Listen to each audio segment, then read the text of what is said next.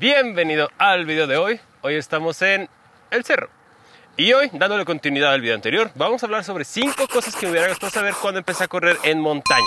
Entonces, vamos a dar vueltas, a correr y aprender.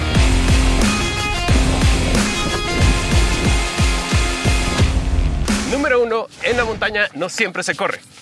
A veces podemos correr como esta subida, a veces nos tenemos que arrastrar o incluso saltar.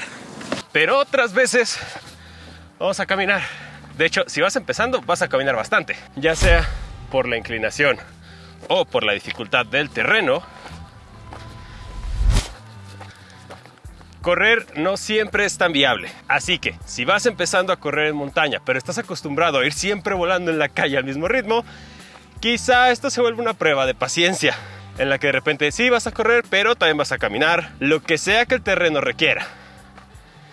Por ejemplo, aquí pisas y te hundes. Entonces, si son tus primeras salidas a la montaña y de repente te quedas sin aliento y sin energía y no puedes correr todo el camino, tranquilo, es muy normal. A mí de repente me pasa incluso en carreras que tengo kilómetros que duran muchísimo tiempo porque ya voy cansado, porque está muy inclinado, porque el terreno es muy difícil, a veces se desmorona cuando lo pisas. Entonces, paciencia, tranquilo, vas a aprender y te va a ir bien.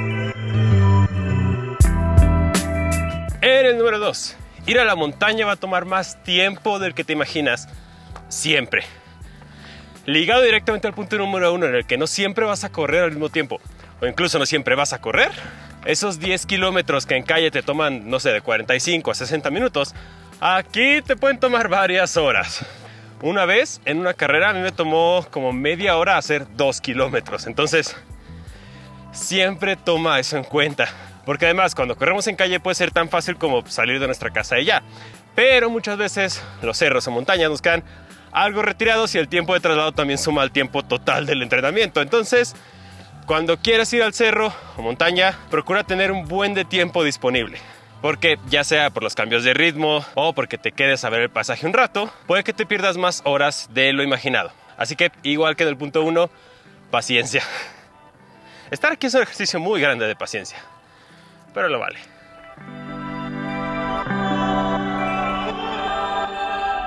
En el número 3 vas a necesitar muchas más cosas que cuando corres en la calle. Sí, corres el deporte más barato porque en teoría solo necesitas un par de tenis y ropa cómoda. Pero cuando venimos aquí a la montaña y también conectado al punto 2 en el que vas a estar más horas de lo normal, es importante venir prevenidos para lo que podamos necesitar para correr y para cualquier emergencia. Mínimo tenemos que cargar agua más ahorita que en México vamos a llegar como hasta los 44 grados de temperatura en algunos lugares, no queremos que te quedes deshidratado y tirado ahí en medio de los árboles. Entonces, para esto yo te recomiendo usar un chaleco como este de hidratación. Yo uso la marca Salomon, que son súper cómodos, descabe de todo. Y, por ejemplo, yo cargo un litro de agua, dos botellas de medio litro, comida, mi teléfono y un kit de primeros auxilios para cualquier situación que pueda pasar.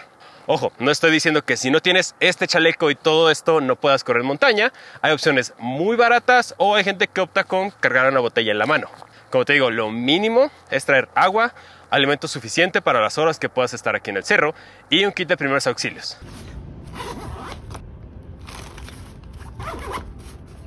Claro que usar un chaleco como este va a hacer que sea muy cómodo y fácil cargar todo, pero no es indispensable al 100%.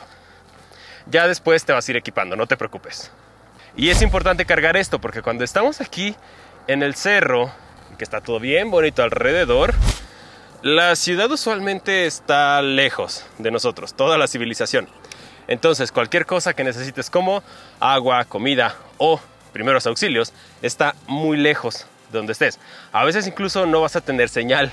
Así que, por eso, insisto, hay que traer el alimento necesario y un kit de primeros auxilios. Aquí en la descripción te dejo un video de cómo arme el mío y que siempre ha funcionado. Siempre lo cargo, no pesa nada y es mejor traerlo y no necesitarlo que necesitarlo y no traerlo. Punto número 3, accesorios.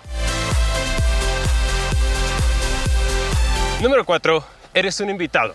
Respeta. Cuando vas a la casa de alguien, no llegas y te meas en su pasillo, ni te cagas, ni dejas basura, ni matas a sus mascotas, ni pones tu música a todo volumen, ¿verdad?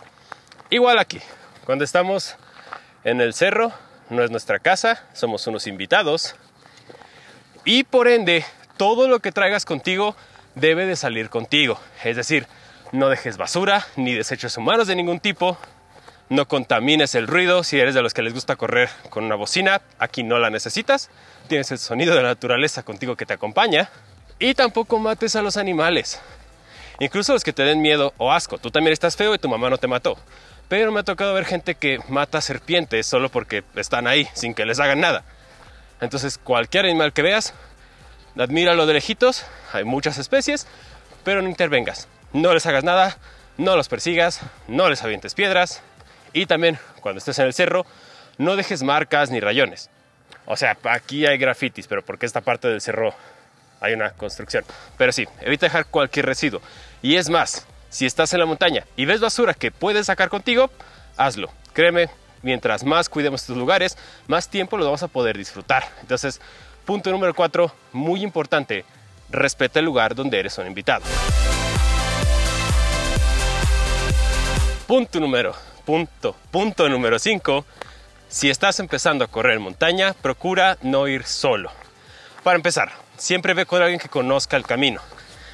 Porque sí, a veces es muy obvio por dónde pasar.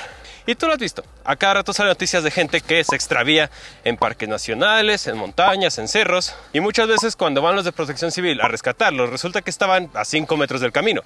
Otras veces incluso el perderse termina en tragedia. Entonces, siempre ve con alguien que sepa por dónde va, que sepa el camino, que sepa por dónde rodear, que sepa a dónde incluso no ir. Porque aquí en México, en los cerros hay gente que está trabajando y que no les gusta que los molesten. En general, en el punto 5, no vayas solo y mantente seguro. Planea cuánto vas a correr, planea con quién vas a correr, avisa a alguien en qué zona vas a estar por cualquier emergencia. Porque sí, es bien padre venir a correr a la naturaleza y disfrutar, pero a veces pasa esto. Hay dos caminos, no sabes a cuál ir y a lo mejor este te saca donde empezaste y este te lleva a otra montaña. Entonces, siempre ten cuidado. Si puedes incluso descarga la zona en tu Google Maps para que lo tengas sin conexión porque a veces no va a haber internet. Y además este tipo de cosas cuando estás en grupo y lo compartes, la experiencia se disfruta más. Entonces, punto 5, disfrútalo, no venga solo y mantente seguro.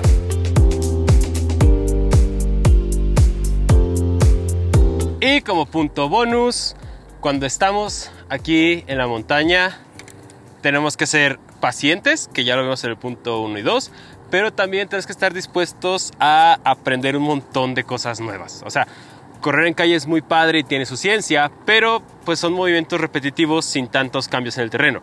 Y aquí con tantas variaciones como ya te enseñé, y eso que no ha llovido y no hay lodo, hay muchas cosas que pueden cambiar, hay muchas cosas de tu técnica que ya tienes bien aprendidas y que tienes que desaprender y adaptarte de nuevo hay miedos que tienes que enfrentar, como las caídas. O sea, hay dos corredores de montaña, los que ya se cayeron y los que se van a caer. E incluso para caer hay que aprender a hacerlo. Entonces, cuando vengas aquí, ven con esta mentalidad de estar relajado, dispuesto a aprender todo lo que la montaña tiene por enseñarte. E igual que en el video anterior, disfrútalo. Porque estamos muy acostumbrados a estar en una plancha de concreto encerrados. Y aquí es libertad. Libertad de ir a donde quieras, libertad de, ahorita que estaba corriendo, sentarme un rato en estas piedras que es como un mirador y contemplar la ciudad, libertad de estar varias horas corriendo, es esa libertad como cuando eras niño y salías a correr solo por el placer de hacerlo, así se siente estar en la montaña. Entonces, como bonus, ven con actitud humilde, no sé si esa es la palabra, pero pues sí, listo para aprender, sabiendo que la montaña es más grande que tú y que te va a enseñar lo que necesites, pero también con la disposición a disfrutar. Correr, de nuevo, es un deporte que todo mundo puede hacer, que es muy fácil de hacerlo y que ya sabiendo estas cinco cosas vas a poder disfrutar mucho cuando vengas a correr a la montaña. Hasta aquí se va a quedar el video de hoy. Lo que me hubiera gustado saber cuando empecé a correr montaña. Muchas gracias por haberme acompañado. Ahorita ya vamos a correr de bajada para irnos a casa. Ya sabes que yo soy Fernando Muñoz, Correfer Corre en todas mis redes sociales, Facebook, Instagram y Strava. Ahorita estoy entrenando en el Cerro Gordo, en Guanajuato. Ya hice un video de cómo correr por aquí, por dónde irnos para que no te pierdas. E igual te dejo aquí en la descripción. Nos vemos en la próxima aventura y recuerda, no te asustes.